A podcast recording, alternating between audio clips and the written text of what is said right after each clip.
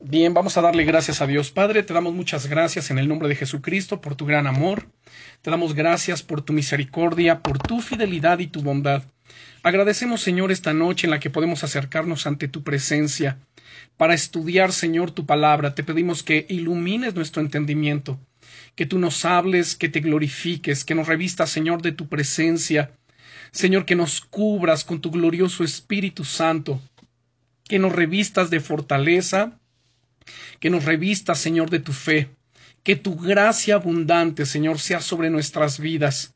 Gracias por tu fidelidad y tu misericordia. En el nombre glorioso de nuestro Señor Jesucristo. Amén. Bien, vamos a continuar. Recordemos que nuestro estudio de, de los miércoles por la noche es sobre la familia. Hemos estado estudiando sobre la, el propósito de la paternidad.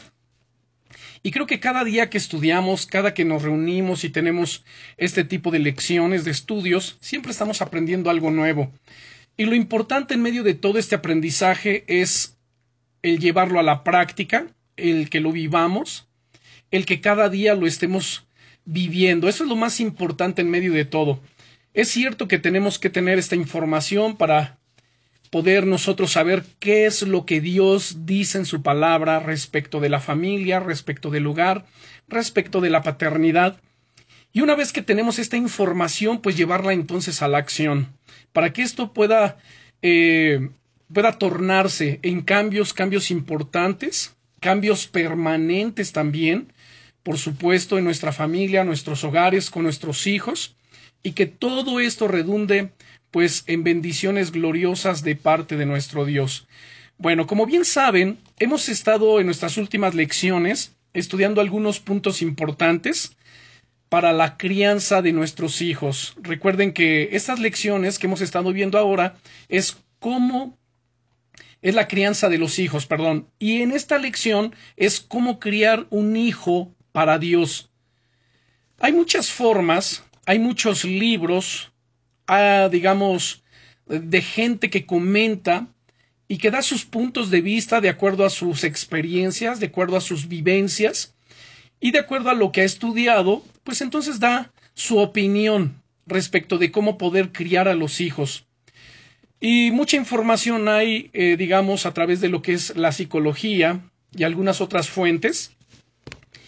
Pero para nosotros, la fuente más confiable acerca de cómo criar a nuestros hijos, de la educación de la familia, bueno, de todo lo que tiene que ver con nuestra vida, con el ser humano, es la Biblia, la palabra de Dios. ¿Y por qué la Biblia? Bueno, porque es el manual de fe y conducta, es el libro de Dios, es la palabra de Dios.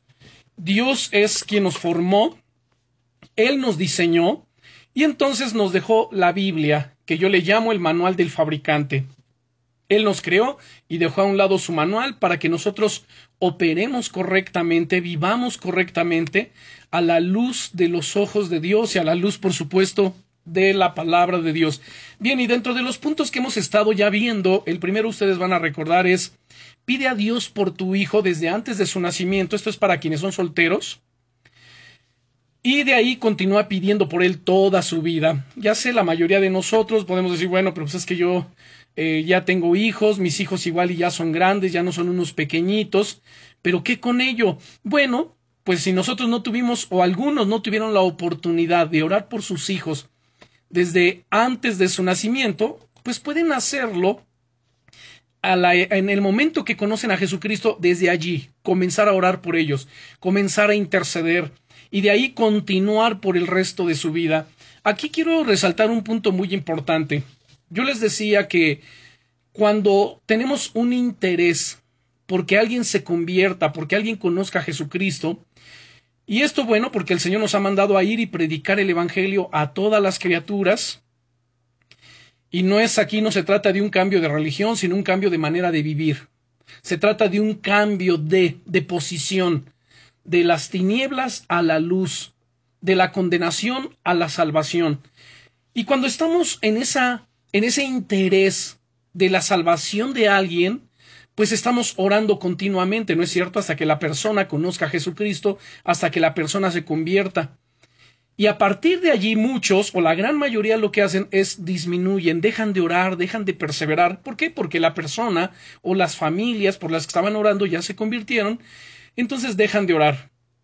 Lo, aquí la cuestión es continuar orando, perseverar orando. Lo mismo es por los hijos.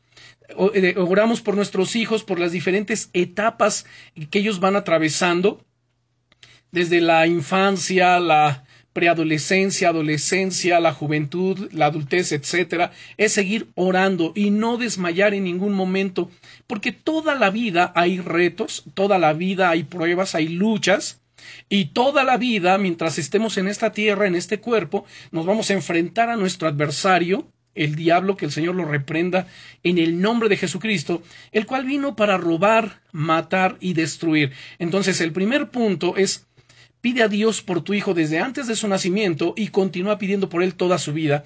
Vimos el ejemplo, ustedes recordarán, en el primer libro de Samuel, capítulo 1, versículo 11, versículos 27 y 28, acerca de una mujer llamada Ana. Esta mujer era estéril y ella anhelaba tener un hijo.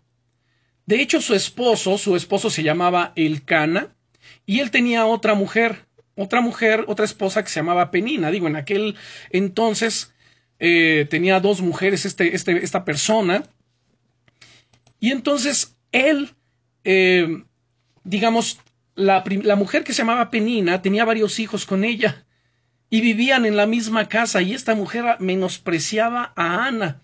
Dice la Biblia, y ustedes recordarán, ya lo leímos, que ella subió delante de Dios a su templo y derramó su corazón como agua.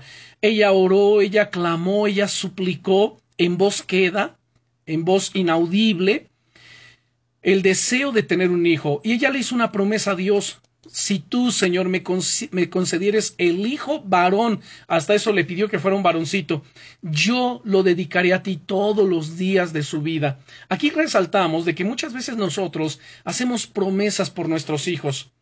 La cuestión aquí es que nosotros tenemos que preguntarnos si realmente estamos dispuestos a cumplir nuestras promesas, porque cuando nosotros prometemos algo a Dios, Dios nos escucha.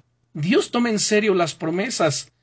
Y se trata de que nosotros le cumplamos. Bueno, esta mujer le cumplió a Dios, ella le, Dios le dio su hijo, ella lo, lo crió por espacio entre tres y cinco años, y una vez que cumplió esa etapa, ella lo llevó al templo y lo entregó al sumo sacerdote, y a partir de allí el niño se quedó toda su vida para el servicio de Dios. Bueno, otro de los puntos interesantes que vimos, que ya estudiamos, es examina tus expectativas para tu hijo. Todos nosotros tenemos expectativas.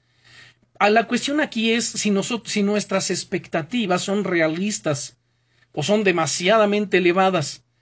Recuerden que nuestro interés en los niños debe ser paralelo al trato que Dios nos da. Y entonces aquí es donde es bueno meditar, es bueno reflexionar, es bueno escribir ahí en un papel, en una libreta o cuadernillo.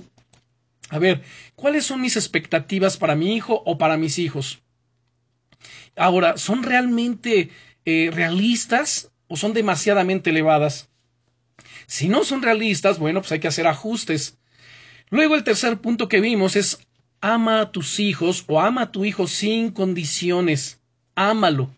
La palabra de Dios dice, porque he aquí que herencia de Dios son los hijos, cosa de estima es el fruto del vientre. Nuestros hijos son una herencia de parte de Dios, son un regalo que Dios nos ha dado.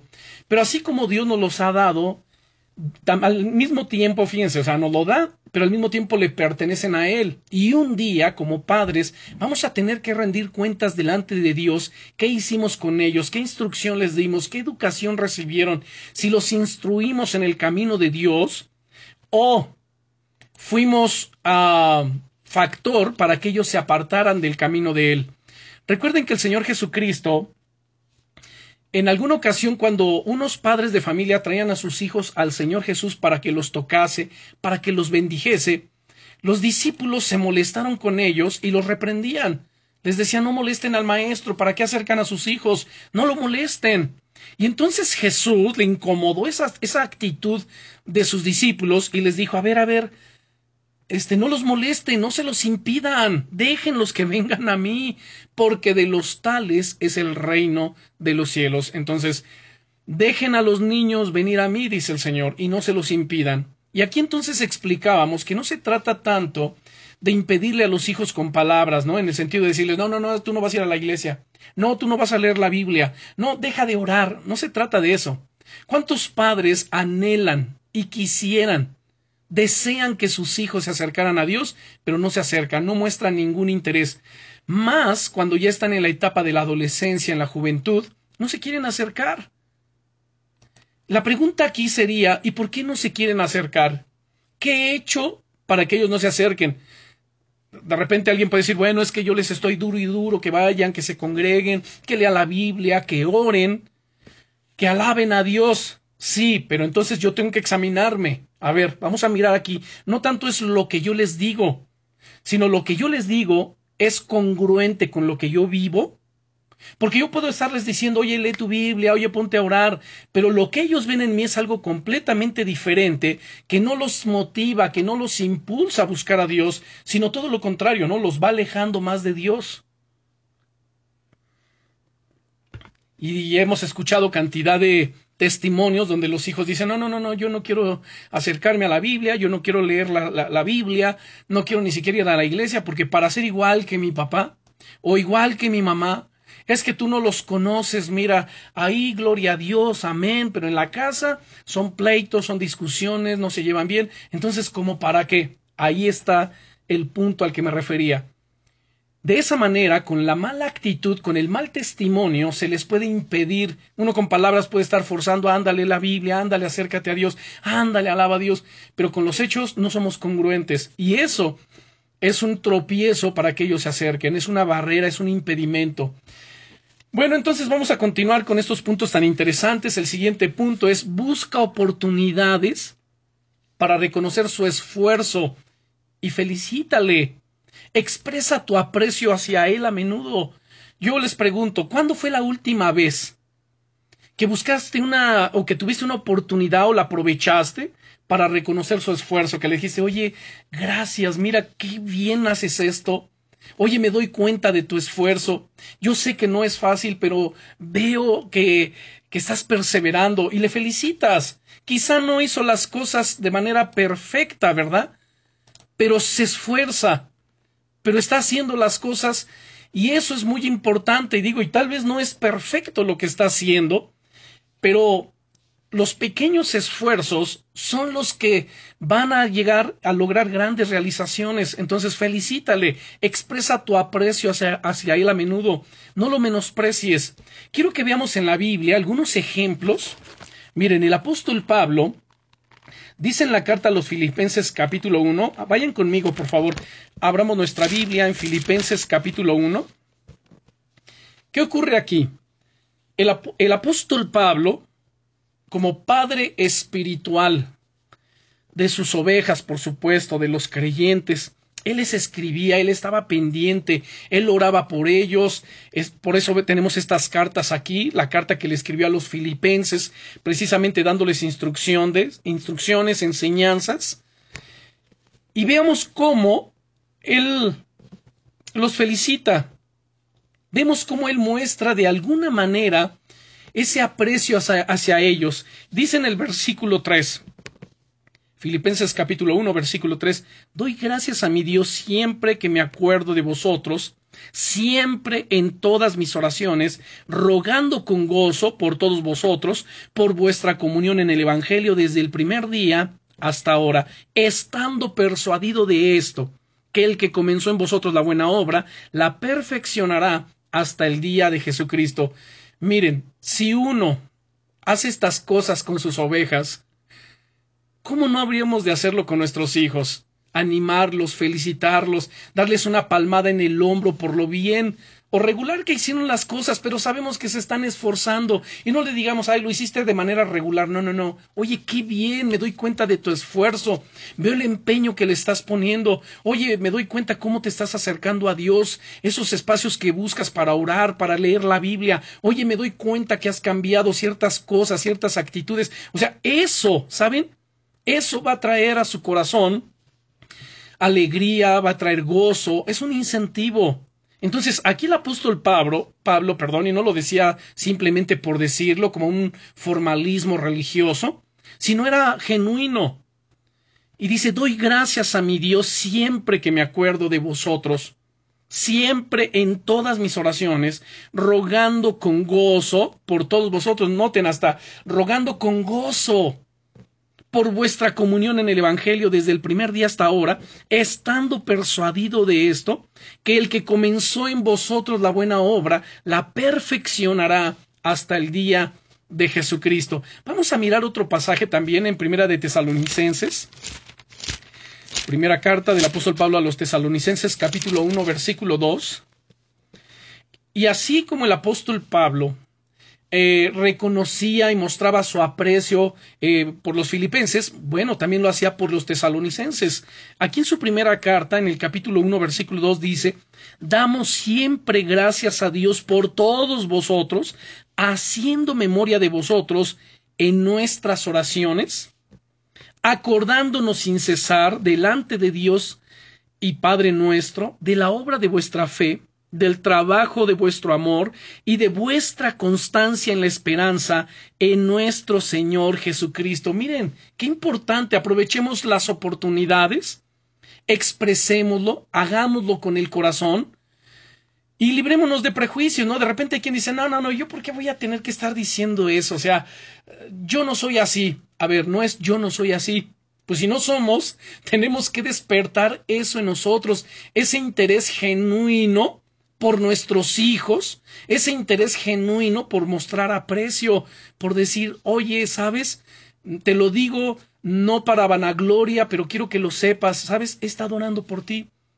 No sé, me he estado acordando de ti y quiero que sepas que he estado orando, que Dios se glorifique en tu vida, que Dios te guarde, que Dios cumpla su propósito. O sea, esto es muy importante. ¿Quién no quiere escuchar eso? Yo creo que todos, ¿no es cierto? Más cuando estamos eh, atravesando alguna prueba, alguna lucha, alguna dificultad. Ahora imagínense nuestros mismos hijos.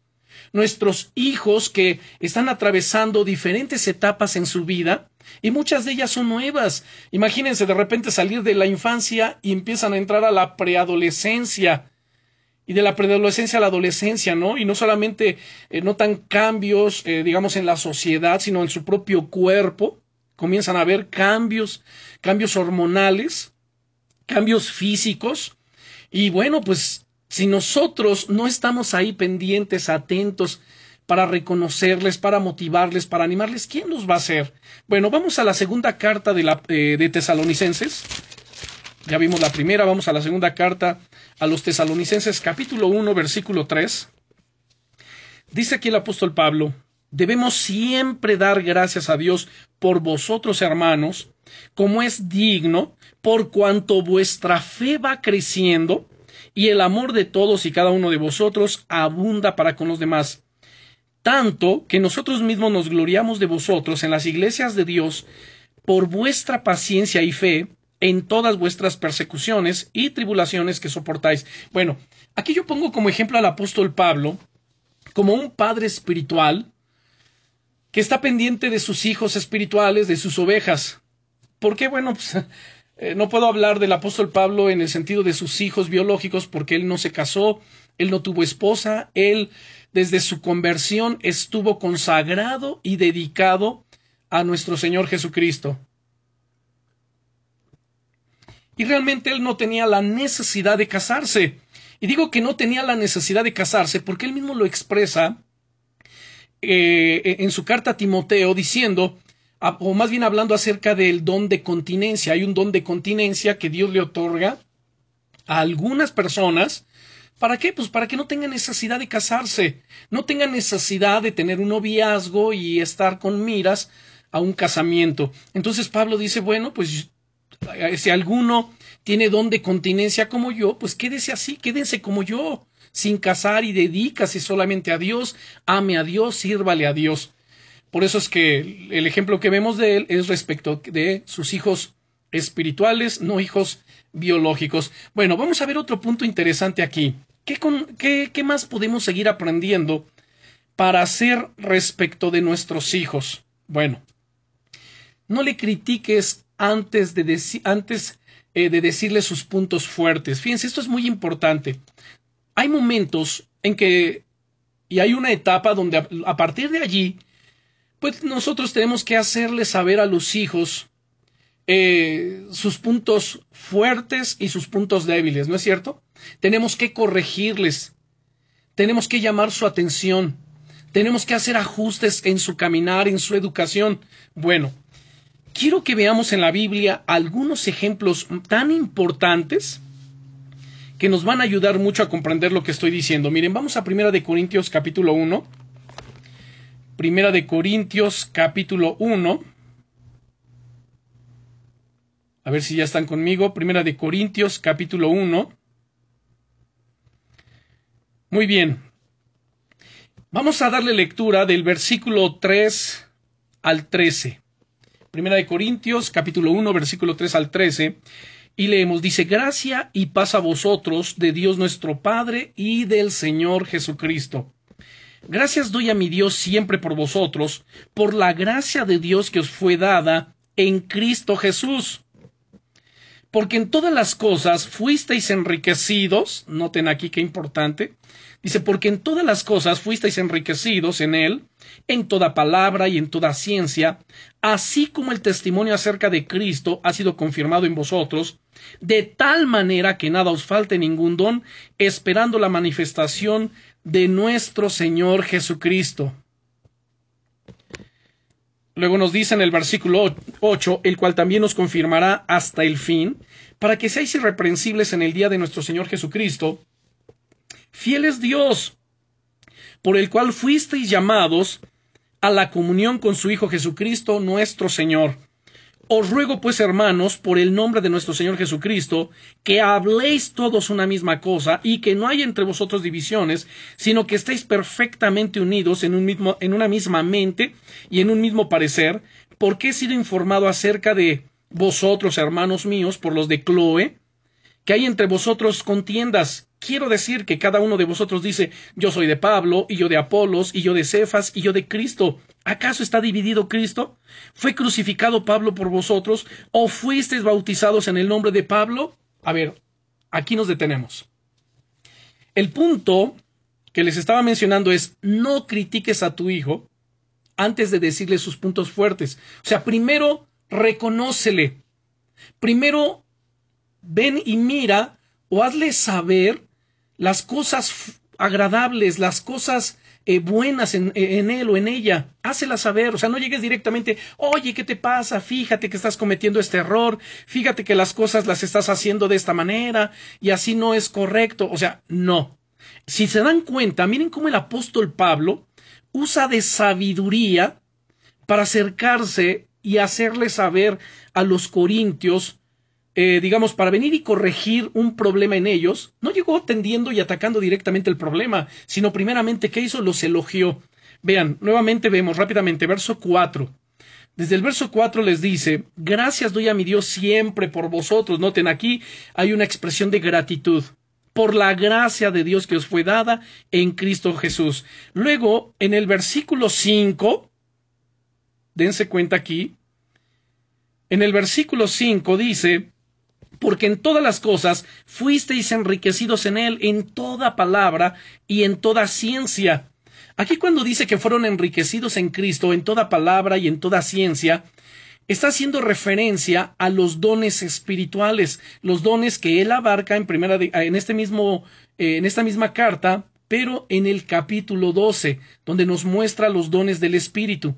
Entonces les está diciendo Em, porque en todas las cosas fuisteis enriquecidos en él, en toda palabra y en toda ciencia, así como el testimonio acerca de Cristo ha sido confirmado en vosotros. Ahora, en el verso 7 dice, de tal manera que nada os falte ningún don. Ellos tenían la operación de los nueve dones espirituales en su vida, en la iglesia. Saben, llegar a la iglesia de Corinto era impresionante, era maravilloso, era glorioso. ¿Por qué? Porque había palabra de sabiduría, de revelación, había lenguas, interpretación de lenguas, milagros, sanidades, el don de la fe estaba en operación, bueno, el, el don de profecía, el don de discernimiento de espíritus, palabra de conocimiento, bueno, todos los dones estaban en operación.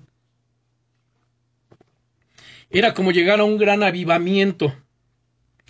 Y por eso es que les dice, de tal manera que nada les falta ningún don, esperando la manifestación de nuestro Señor Jesucristo, el cual también os confirmará hasta el fin, para que seáis irreprensibles en el día de nuestro Señor Jesucristo. Fiel es Dios, por el cual fuisteis llamados a la comunión con su Hijo Jesucristo, nuestro Señor. Entonces ya los elogió, ya eh, realzó sus puntos fuertes, y ahora viene a atacar el problema. Y les dice, a ver, pero les ruego hermanos, por el nombre de nuestro Señor Jesucristo, que habléis todos una misma cosa y que no haya entre vosotros divisiones, sino que estéis perfectamente unidos en una misma mente y, en un mismo parecer, porque he sido informado acerca de vosotros, hermanos míos, por los de Chloe, que hay entre vosotros divisiones. ¿Cuál era el problema que el apóstol Pablo venía a atender con ellos? Bueno, divisiones. Había divisiones en la iglesia.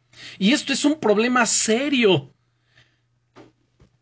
Y entonces en el verso en el verso 12 dice, a ver, quiero decir que cada uno de vosotros dice, pues yo soy de Pablo, yo de Apolos, y yo de Cefas, y yo de Cristo. Entonces la iglesia se había fragmentado, aunque estaban unidos, pero en realidad, digo, presencialmente estaban ahí unidos, pero ya habían, estaban formando sus propios grupos. No, yo, yo, yo me identifico con Pablo, decían algunos. No, yo me identifico con Cefas, yo me identifico con Apolos. Y entonces había ese tipo de divisiones ya. Pero antes de ello, noten la sabiduría, la prudencia con la que el apóstol Pablo está tratando este tipo de situaciones. Quiero que veamos también en Apocalipsis, porque no es el único caso. Miren qué maravilloso es aquí en Apocalipsis. Cuando el Señor Jesucristo le viene a hablar a las iglesias, vamos a, mirar Apocalipsis capítulo 2. Y esto es muy importante, es muy interesante. Vean esto. Apocalipsis capítulo 2, partiendo del versículo 1, vamos a mirar aquí a la iglesia de Éfeso. Dice el Señor Jesucristo, escribe al ángel de la iglesia en Éfeso, el que tiene las siete estrellas en su diestra, el que anda en medio de los siete candeleros, dice esto. Yo conozco, eh, yo conozco tus obras y tu arduo trabajo y paciencia, y que no puedes soportar a los malos, y has probado a los que se dicen ser apóstoles y no lo son, y los has hallado mentirosos. Y has sufrido y has tenido paciencia, y has trabajado arduamente por amor de mi nombre, y no has desmayado. Noten, se dan cuenta cómo, en primer lugar, el Señor también lo que hace es reconocer los puntos fuertes de los creyentes, en particular de esta iglesia de Éfeso, él les está diciendo, a ver, en el verso 2, yo conozco tus obras, tu arduo trabajo y tu paciencia, y que no puedes soportar a los malos, y has probado a los que se dicen ser apóstoles y no lo son, y los has hallado mentirosos. Porque ¿saben cuál es uno de los problemas muchas veces que cometemos, o que podemos llegar a cometer? Que directamente vamos a atender la problemática, no es cierto, a llamar la atención, oye, pero ¿qué te pasa? Y empezamos a resaltar más, a maximizar más los problemas o el problema, de tal manera que entonces el hijo o los hijos pues ya llegan a sentirse como que entonces nada de lo que hago es bueno, nada de lo que hago es agradable, nada te complace, nada te satisface, entonces, ¿qué pasa? Entonces no sirvo para nada. ¿Sí me explico? Entonces decirle, a ver, a ver, momento. Antes de, atender el problema, primero vamos a reconocerle, oye, ¿sabes qué? Quiero agradecerte y le doy gracias a Dios por tu vida, porque miro tu esfuerzo, miro tu dedicación, porque yo sé que para ti no es fácil. Sé que has atravesado esta situación, te has enfrentado a esta prueba. ¿Sí me explico? O sea, le estamos reconociendo y una vez que le hemos reconocido, ahora sí, pero ¿sabes qué? Y es lo que dice el Señor aquí. Después de haberle dicho, yo conozco tus obras, tu arduo trabajo, tu paciencia, que no puedes soportar a los malos y has probado a los que se dicen ser apóstoles y no lo son, y los has hallado mentirosos. Y has sufrido y has tenido paciencia, y has trabajado arduamente por amor de mi nombre y no has desmayado.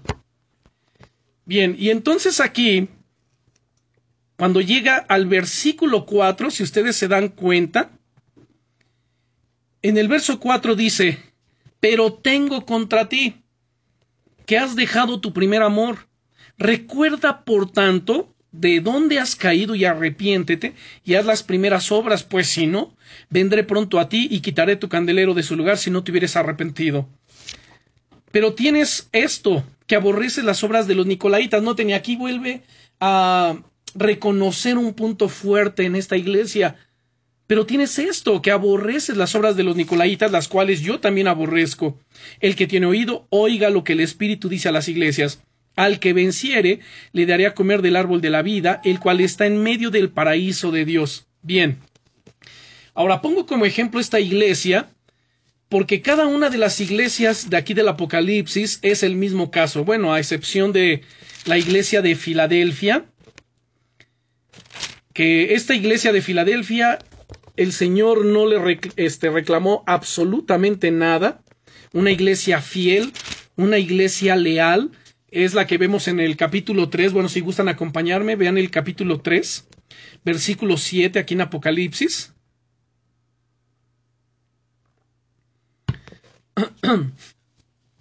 Y a esta iglesia no hubo en ningún momento ningún, ninguna llamada de atención. De hecho, es, conocida como la iglesia fiel.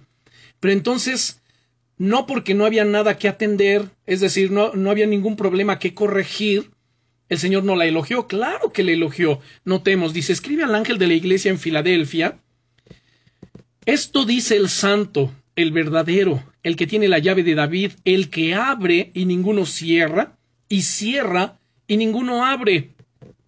Yo conozco tus obras. He aquí he puesto delante de ti una puerta abierta, la cual nadie puede cerrar, porque aunque tienes poca fuerza, has guardado mi palabra y no has negado mi nombre.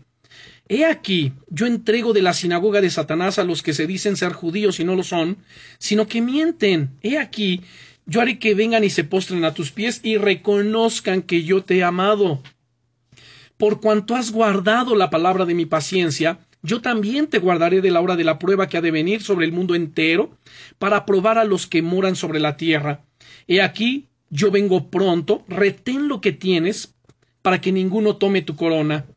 Al que venciere, yo le haré columna en el templo de mi Dios, y nunca más saldrá de allí, y escribiré sobre él el nombre de mi Dios, y el nombre de la ciudad de mi Dios, la nueva Jerusalén, la cual desciende del cielo de mi Dios, y mi nombre nuevo. El que tiene oído, oiga lo que el Espíritu dice a las iglesias. Entonces, como pueden darse cuenta, a esta iglesia el Señor solamente la elogió. ¡Qué bendición!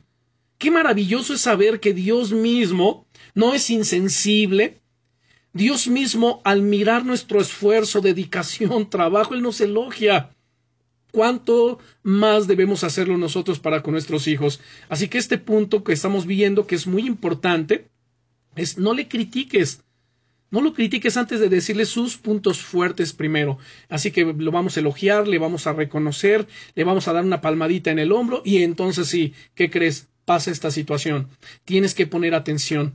Si tú no sabes cómo hacerlo, pregúntame o si tienes algún problema serio, ten la confianza también eh, de acercarte a mí y créeme que con todo gusto te voy a ayudar porque para eso estamos, etcétera, etcétera. Bueno, ya ahí cada uno como padre de familia tiene que orar, Señor, dame la sabiduría, dame la inteligencia, la prudencia, la sensatez para acercarme a mi hijo, a mis hijos, también para que ellos tengan esa apertura con nosotros o conmigo y puedan ellos abrir su corazón, Señor, dame la palabra. Así que, y también aquí aprovecho para darles un consejo. Por favor, lean, lean. Uno de los libros que deben de conocer de la Biblia bien es el libro de Proverbios. O sea, todos los libros de la Biblia son muy importantes. Los evangelios, las cartas del apóstol Pablo, los salmos, etcétera, son muy, muy importantes, tenemos que conocerlos. Pero si algo, en algo tenemos que enfocarnos, aprender de ellos, tomar mucho consejo, es del libro de Proverbios porque el libro de Proverbios está lleno de consejos, de exhortaciones, para quienes, no solamente para nuestros hijos, para nosotros mismos, para la iglesia, para la sociedad en general, para cómo conducirnos delante de Dios, pero también cómo conducirnos delante de la gente que no tiene temor de Dios. Así que es un libro lleno de riqueza, llena de sabiduría, llena de mucho consejo. Así que les invito por favor a que lo lean lo mediten. Son 31 capítulos. Ustedes pueden tomar eh, un capítulo por día para meditarlo, para leerlo, y pueden hacerlo incluso con su propia familia, a ver, saben que vamos a tener nuestra reflexión eh, de, la palabra de Dios, y no se trata de predicar, se trata simplemente de tener una lectura, una reflexión, a ver qué opinan, qué les parece, cómo podemos aplicar esto a nuestra vida. Bien, y de aquí entonces vamos a pasar a nuestro siguiente punto, que también es muy importante, cada uno de los que estamos viendo, y es dale la, la libertad a tu hijo o a tu hija, a tus hijos, para tomar decisiones donde no haya serias consecuencias. Digo, tú sabes en qué etapa están tus hijos, qué edad tienen, entonces veles dando esa libertad para tomar decisiones donde no haya serias consecuencias. Tu meta es su madurez, no su dependencia total en ti. O sea, tenemos que enseñarles a madurar, tenemos que enseñarles a confiar en Dios no a que dependan totalmente de nosotros. Su dependencia, si hablamos de una dependencia en alguien, bueno, la dependencia de nuestros hijos debe descansar en Dios, que ellos sepan cómo afrontar desde pequeños ciertas situaciones, que ellos sepan cómo eh, clamar, cómo orar, cómo ellos eh, ayunar incluso. Hay, diferentes tipos de ayuno y ayunos que eh, podemos estarles enseñando a nuestros hijos, dependiendo la edad que ellos vayan teniendo, y esto les va a ayudar muchísimo, va a ser de gran, gran bendición para sus vidas. Vamos a mirar la Biblia en Proverbios capítulo 22. Vamos a Proverbios capítulo 22. Recuerden que el punto que estamos tratando es darle la libertad para tomar decisiones donde no haya serias consecuencias. Y nuestra meta o tu meta ahí como padre, como madre, es su madurez, no su dependencia en ti. Bien, Proverbios capítulo 22, versículo, eh, versículo 6, nos dice, instruye al niño en su camino, y cuando fuere viejo no se apartará de él. O sea, instruyelo, enséñale el ABC del Evangelio, enséñale a orar desde temprana edad, enséñale, enséñale los salmos desde muy pequeñito. Eh, por ejemplo, digo, está el Salmo 23, que es uno de los primeros que se le enseñan a los niños, el Salmo 121, bueno, hay cantidad de salmos que llevan al niño a esa dependencia en Dios, a confiar solamente en Dios. El Salmo 23, bueno, el Señor es mi pastor y nada me faltará. Y cuando el niño esté solo, cuando el jovencito se encuentre en un dilema, en una situación, inmediatamente el Espíritu Santo en él le va a recordar ese salmo. A ver, no está mi mamá, no está mi papá, o sea, ¿a quién puedo recurrir? Ah, Dios, el Señor es mi pastor y nada me faltará. ¿Se dan cuenta? Ahí hay una dependencia, una dependencia en Dios. Y entonces orará y clamará y dirá, Señor, tú eres mi pastor. Por tanto, mi alma, mi corazón puede estar seguro y nada me va a faltar, nada me va a pasar. En el verso 4 dice, aunque ande en valle de sombra de muerte, no temeré mal alguno porque tú estarás conmigo, tu vara y tu callado me infundirán aliento.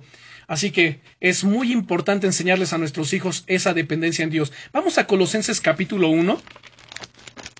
La carta del apóstol Pablo a los Colosenses capítulo 1. Vamos a mirar versículos 27 y 28. Colosenses 1, versículos 27 y 28.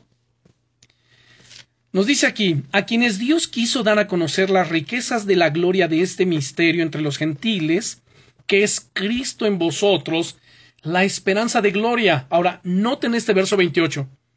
A quien anunciamos, amonestando a todo hombre y enseñando a todo hombre en toda sabiduría, a fin de presentar perfecto en Cristo Jesús a todo hombre. ¿Saben? Este versículo es muy importante que nos lo memoricemos y que lo llevemos a la práctica con nuestros hijos. Aquí cuando dice a, quien anunciamos, a ver, ¿a quién estamos anunciando? A Jesucristo. Jesucristo es la esperanza de gloria. Pues a quien anunciamos amonestando a todo hombre. Al decir a todo hombre, el, aquí hombre es un término genérico que involucra, involucra tanto al varón como a la varona, a los hombrecitos, a las mujercitas. Entonces es un término genérico, amonestando a todo hombre, y al decir a todo, pues no exceptúa. ¿Se dan cuenta? Entonces ya están involucrados ahí también nuestros hijos, amonestando a todo hombre y enseñando a todo hombre en toda sabiduría, a fin de presentar perfecto en Cristo Jesús a todo hombre. Entonces, esa es la meta, presentarlos perfectos en Cristo Jesús. Ayudémoslos a madurar, a crecer, a ejercitar su propia fe, a ejercitar los dones espirituales que Dios va poniendo en ellos. Vamos a enseñarles cómo pueden utilizar, eh, cómo pueden orar, cómo pueden reprender, cómo pueden hacer ciertas cosas y que su dependencia solamente descanse en Dios. Bien, ahora vamos a Efesios capítulo 4. Ahí atrásito vamos a Efesios capítulo 4 y vamos a mirar versículos 13 al 15. Efesios capítulo 4 versículo 13 al 15. Bien. El contexto es que el apóstol Pablo está hablando acerca de los dones ministeriales. Esos dones ministeriales que el Señor dio a la iglesia para la edificación del cuerpo de Cristo. Yo voy a leer desde el verso 11. Dice, y él mismo, Jesucristo, constituyó a unos apóstoles, a otros profetas, a otros evangelistas, a otros pastores y maestros, a fin de perfeccionar a los santos para la obra del ministerio, para la edificación del cuerpo de Cristo, hasta que todos lleguemos a la unidad de la fe y del conocimiento del Hijo de Dios, a un varón perfecto, a la medida de la estatura de la plenitud de Cristo. Noten esto aquí. No somos perfectos.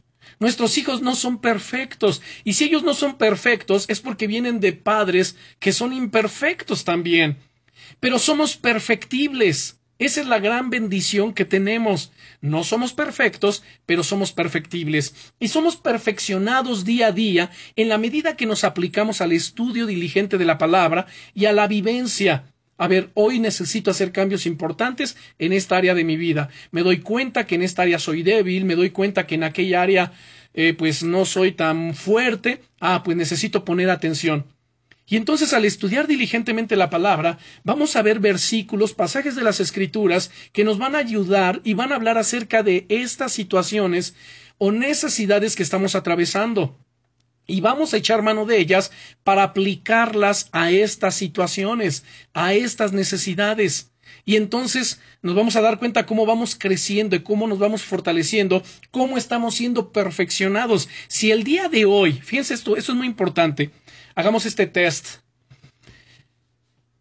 Si el día de hoy yo me detengo y miro hacia atrás y me doy cuenta que no soy el mismo, que día a día he ido cambiando, que día, día a día he ido mejorando, que día a día he ido fortaleciendo mi relación con Dios, que día a día he crecido un poco más en santidad. Oiga, eso habla de perfección, de que estamos siendo perfeccionados. Pero si al mirar hacia atrás nos damos cuenta que somos los mismos, que no ha habido un cambio en nuestras vidas, o no ha habido gran cambio, quizá estamos estancados, ahí sí debemos preocuparnos. Y entonces, a ver, tengo que poner atención en mi vida. Tengo que dejar de jugar y tengo que determinarme. A ver, soy un hijo de Dios, pues tengo que actuar como un hijo de Dios. Voy a caminar en consecuencia. La palabra de Dios dice que el Hijo de Dios manifiesta en todo lugar el olor de su conocimiento. Donde quiera que va. Es como aquel dicho ese dicho popular que reza, eh, el perico donde quiera es verde, donde quiera. Ah, bueno, pues entonces el cristiano donde quiera, en su casa, en la iglesia, en el trabajo, en el colegio, donde quiera, es el mismo, es el mismo cristiano. No tiene tonos grises, no hay hipocresías, no hay sombras en su vida. Es el mismo, es transparente, Qué bendición que ustedes puedan decir o que cada uno de nosotros podamos decir, mira, esto que ves en mí, esto es lo que soy. Como ves que me conduzco, como ves que me expreso, etcétera, esto es, esto soy yo, y esto es en mi casa, y esto es con mi familia, y esto es en la iglesia, y esto es donde quiera que yo vaya. ¡Wow! ¡Qué bendición! Y eso es lo que tenemos que enseñarle también a nuestros hijos. Vamos a mirar entonces ahora. Eh, ah, pero todavía no terminaba estaba aquí en el verso 13, hasta que todos lleguemos a la unidad de la fe y del conocimiento del Hijo de Dios, a un varón perfecto, a la medida de la estatura de la plenitud de Cristo, para que ya no seamos niños fluctuantes, llevados por doquiera de todo viento de doctrina, por estratagema de hombres que para engañar emplean con astucia las artimañas del error, sino que siguiendo la verdad en amor, crezcamos en todo, en aquel que es la cabeza, esto es Cristo. Dice el verso 16, de quien todo el cuerpo, bien concertado y unido entre sí por todas las coyunturas que se ayudan mutuamente, según la actividad propia de cada miembro, recibe su crecimiento para ir edificándose en amor. Y ahora vamos en esta misma carta, pero en el capítulo 6 y versículo 4. Efesios capítulo 6. Leemos desde el verso 1, pero nos enfocamos en el versículo 4. En el versículo 1 nos dice, Hijos, obedeced en el Señor a vuestros padres, porque esto es justo. Honra a tu padre y a tu madre, que es el primer mandamiento con promesa, para que te vaya bien y seas de largos días sobre la tierra. Saben, hermanos, esta es nuestra responsabilidad, enseñarles a nuestros hijos a que nos honren no por una imposición. ¿Sí me explico? O sea, no va a ser así autoritario. Ah, pues tú me tienes que honrar. Momento. Desde muy pequeñitos, como leímos en Proverbios 22.6, instruye al niño en su camino y aun cuando sea grande no se apartará de él. Entonces, instruyámosles y enseñémosles, mira hijo, ¿qué es la honra? La honra es respeto. ¿Se dan cuenta? La honra es respeto. En el caso de Dios no solamente respeto, es temer, temor a Dios, es adoración a Dios, es veneración. En el caso de nuestros padres, al decir honra a tu padre y a tu madre, se está refiriendo respétalos, cuídalos. ¿Se dan cuenta? ¿Cuántos hijos no respetan a sus padres, se ponen al tú por tú? No respetan a nadie, no tienen respeto alguno. No tienen respeto por sus mayores. Y si no tienen respeto por sus padres, pues menos por los que están afuera de casa. Pero ahí viene el gran problema. El problema de quién vino, del mismo padre o de la misma madre, de los mismos padres que no enseñaron a honrar a sus hijos. Ya vimos el ejemplo de Elí, ¿se acuerdan en el primer punto? Elí tuvo dos hijos. Este sumo sacerdote no tuvo temor de Dios. Él permitió que sus hijos anduvieran pecando yo creo que tuvo una muy, una laxa corrección o disciplina hacia sus hijos, ¿no? Como ese tipo de padres que cuando ven que sus hijos hacen algo incorrecto, que andan haciendo cosas malas y, ay, hijitos, sean más discretos, ay, hijitos, no es correcto que hagan eso, nada más así muy tibios, en lugar de decir, a ver, vengan para acá, eso no lo vas a hacer, porque no es correcto. Pero todos lo hacen, no me interesa que todos lo hagan, no me importa. Si esto es incorrecto, es incorrecto, aquí y donde quiera que vayas. Y no porque los demás lo hagan va a ser aprobado. O sea, traer disciplina. Y si lo sigues haciendo, esta, es la corrección que va a haber. Pero él no lo hizo. Y entonces llegó el, el, tiempo en que Dios vino a juzgar la casa de Elí. Y se lo reveló al joven Samuel y le dijo, yo voy a juzgar la casa de Elí por el pecado que él sabe. O sea, aquí no es de que el papá no sabe. Él lo sabe. Dice, porque no ha estorbado el pecado de sus hijos. Oigan, tenemos que estorbarle el pecado a nuestros hijos. Si sabemos que nuestros hijos andan en algunos pasos no correctos, estorbémosles el pecado. Así como les decía también sobre cuando dijo Jesús, deja que los niños vengan a mí, no se los impidas porque de los tales es el reino de los cielos, pues ¿cómo les estás impidiendo que se acerquen a Dios? Con tu mal testimonio, pues, ¿cómo se van a acercar a Dios? Ándale, hijo, tú ve, o aquel papá, ¿no? Que está fumando. Este, no, hijo, bueno, tú no fumes porque e, e, es malo fumar, produce cáncer, pero el papá está fumando. O la mamá cuando toca, ¿no? Llaman a la puerta o suena el teléfono. Este, no, si preguntan por mí, este, diles que no estoy. Es como que dile que no estoy. Eso es incongruente. Eso es mentira. Les estás enseñando a mentir. Y no tenemos que hacer eso. Estórbales el pecado a tus hijos. Dios vino a juzgar la casa de Lee y terminó matando a sus dos hijos por el pecado que el Padre sabía, pero no los estorbó.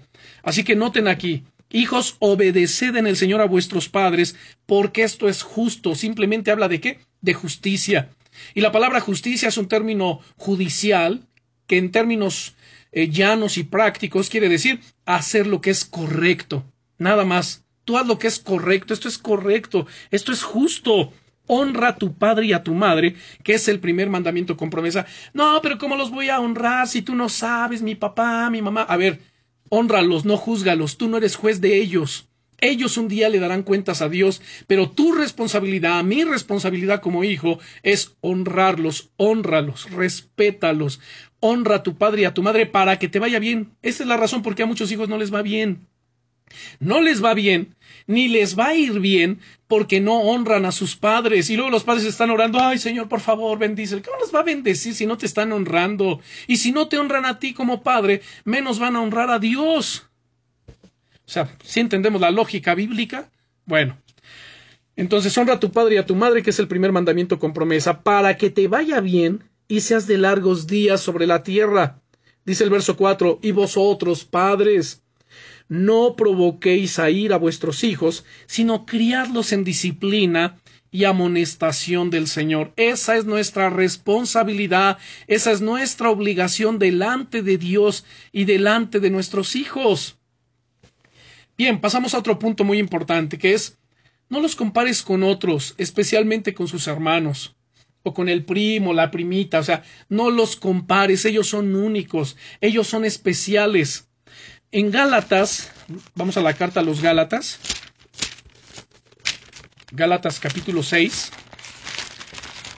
a ver si ya están conmigo, Gálatas capítulo 6. Capítulo 6, versículo 4 nos dice aquí, a ver si ya están conmigo, Gálatas capítulo 6 y versículo 4 dice, así que cada uno someta a prueba su propia obra y entonces tendrá motivo de gloriarse solo respecto de sí mismo y no en otro. No te jactes, no los compares con nadie más, tus hijos son únicos.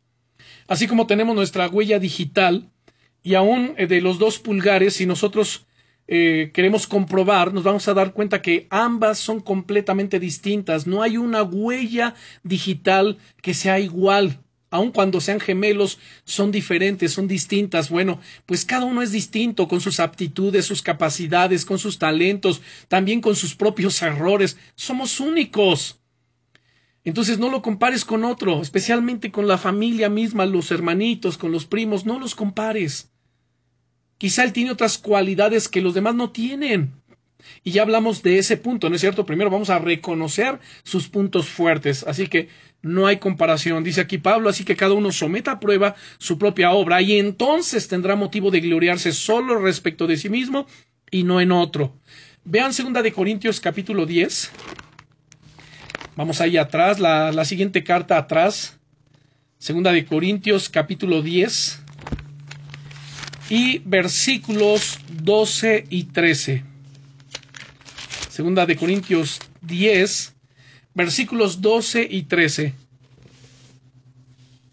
Dice Pablo el apóstol, porque no nos, no nos atrevemos a contarnos ni a compararnos con algunos que se alaban a sí mismos, pero ellos, midiéndose a sí mismos por sí mismos y comparándose consigo mismos, no son juiciosos, pero nosotros no nos gloriaremos desmedidamente, sino conforme a la regla que Dios nos ha dado por medida, para llegar también hasta vosotros. Aquí el mismo apóstol Pablo dice, miren, nosotros ni nos atrevemos siquiera a contarnos, ni a compararnos con otros. Bueno, pues tampoco comparemos a nuestros hijos. Ellos son únicos, ellos son irrepetibles, ellos son hijos de Dios, y Dios cumplirá su propósito en sus vidas. Quizá alguno de los hijos eh, sea, ¿cómo poder decirlo? Quizá aprenda un poco más lento, quizás. Bueno, con la ayuda y con la gracia de Dios, va a tomar su propio ritmo y Dios lo llevará al cumplimiento de su propósito. Recordemos también lo que ya leímos y estando persuadidos de esto, que el que comenzó en vosotros la buena obra, entonces el que comenzó la buena obra en nuestros hijos, Él la perfeccionará hasta el día de Jesucristo. Y por último, vamos a mirar Primera de Corintios capítulo 12. Primera de Corintios, ahorita estábamos en Segunda de Corintios, vamos a Primera de Corintios capítulo 12, versículos 4 al 11. Primera de Corintios 12, versículos 4 al 11. Bien, le damos lectura. Dice, ahora bien, hay diversidad de dones, pero el Espíritu es el mismo. Noten. y hay diversidad de ministerios, pero el Señor es el mismo. Y hay diversidad de operaciones, pero Dios, que hace todas las cosas en todos, es el mismo. Pero a cada uno le es dada la manifestación del Espíritu para provecho, porque a éste es dada por el Espíritu palabra de sabiduría, a otro palabra de ciencia, según el mismo Espíritu, a otro fe, por el mismo Espíritu, a otro dones de sanidades por el mismo Espíritu, y a otro el hacer milagros, a otro profecía, a otro discernimiento de espíritus, a otro diversos géneros de lenguas, y a otro interpretación de lenguas. Pero todas estas cosas las hace uno, y el mismo Espíritu repartiendo a cada uno en particular como Él quiere. Él hace como quiere, y noten que a cada uno le da dones diferentes. Ahora, ojo con lo que viene a continuación. En el verso 12 dice, porque así como el cuerpo es uno y tiene muchos miembros, pero todos los miembros del cuerpo, siendo muchos, son un solo cuerpo, así también Cristo. Chequen esto, o sea, así también Cristo. Verso 13, porque por un solo espíritu fuimos todos bautizados en un cuerpo, sean judíos o griegos, sean esclavos o libres, y a todos se nos dio a beber de un mismo espíritu, Además, el cuerpo no es un solo miembro, sino muchos. Si dijera el pie, porque no soy mano, no soy del cuerpo, por eso no será del cuerpo. Y si, si dijera la oreja, porque no soy ojo, no soy del cuerpo, por eso no será del cuerpo. Y si todo el cuerpo fuese ojo, ¿dónde estaría el oído? Y si todo fuese oído, ¿dónde estaría el olfato? Mas ahora Dios ha colocado los miembros, cada uno de ellos, en el cuerpo, como Él quiso porque si todos fueran un solo miembro, ¿dónde estaría el cuerpo? Pero ahora son muchos los miembros, pero el cuerpo es uno solo. Ni el ojo puede decir a la mano no te necesito, ni tampoco la cabeza a los pies no tengo necesidad de vosotros. Antes bien, los miembros del cuerpo que parecen más débiles son los más necesarios. Y aquellos del cuerpo que nos parecen menos dignos, a estos vestimos más dignamente. Y los que nosotros son menos decorosos se tratan con más decoro porque los que nosotros son más decorosos no tienen necesidad, pero Dios ordenó el cuerpo, dando más abundante honor al que le faltaba, para que no haya desavenencia en el cuerpo, sino que los miembros todos se procuren los unos por los otros, de manera que si un miembro padece, todos los miembros se, se duelen con él, y si un miembro recibe honra, todos los miembros con él se gozan. Vosotros pues sois el cuerpo de Cristo y miembros cada uno en particular. Y a unos puso Dios en la iglesia primeramente apóstoles, luego los profetas, los tercero maestros, luego los que hacen milagros, después los que sanan, los que ayudan, los que administran, los que tienen don de lenguas. ¿Son todos apóstoles? ¿Son todos profetas? ¿Todos maestros? ¿Hacen todos milagros? ¿Todos eh, tienen dones de sanidad? ¿Hablan todos dones de lenguas? ¿Interpretan todos? La respuesta es no. Bien, pues procuren los dones mejores, mas yo les muestro un camino aún más excelente, dice el apóstol Pablo. Pero entonces él presenta aquí al cuerpo, con su diversidad de miembros, para que podamos entender que así somos todos nosotros, y como cada miembro tiene una función distinta, también nuestros hijos, si tenemos varios hijos, bueno, pues no esperemos que sean exactamente iguales. Son diferentes, tienen funciones diferentes. Así que amémoslos, bendigámoslos y oremos por ellos para que Dios cumpla su propósito en sus vidas. Y esto también nos sirve a nosotros mismos para decir, ah, bueno, yo también soy diferente y no tengo que compararme con nadie más. Como padre soy único. Tengo mis aciertos, tengo mis puntos fuertes, también débiles, pero con la gracia de Dios, Dios me ayudará a superar mis debilidades para que se tornen en fortalezas y pueda bendecir a mis hijos y ellos tengan un ejemplo vivo a imitar. Bien, vamos a darle gracias a Dios. Padre, en el nombre de Jesucristo te damos gracias por esta enseñanza. Te damos gracias, Señor, por tus bendiciones.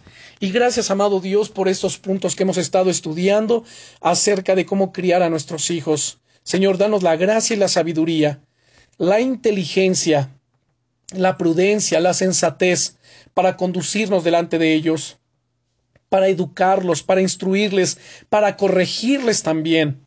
Señor, que todo lo que hagamos sea para tu gloria y que nuestros hijos, Señor, puedan ser instrumentos en tus manos, en el nombre poderoso de Jesucristo de Nazaret. Amén.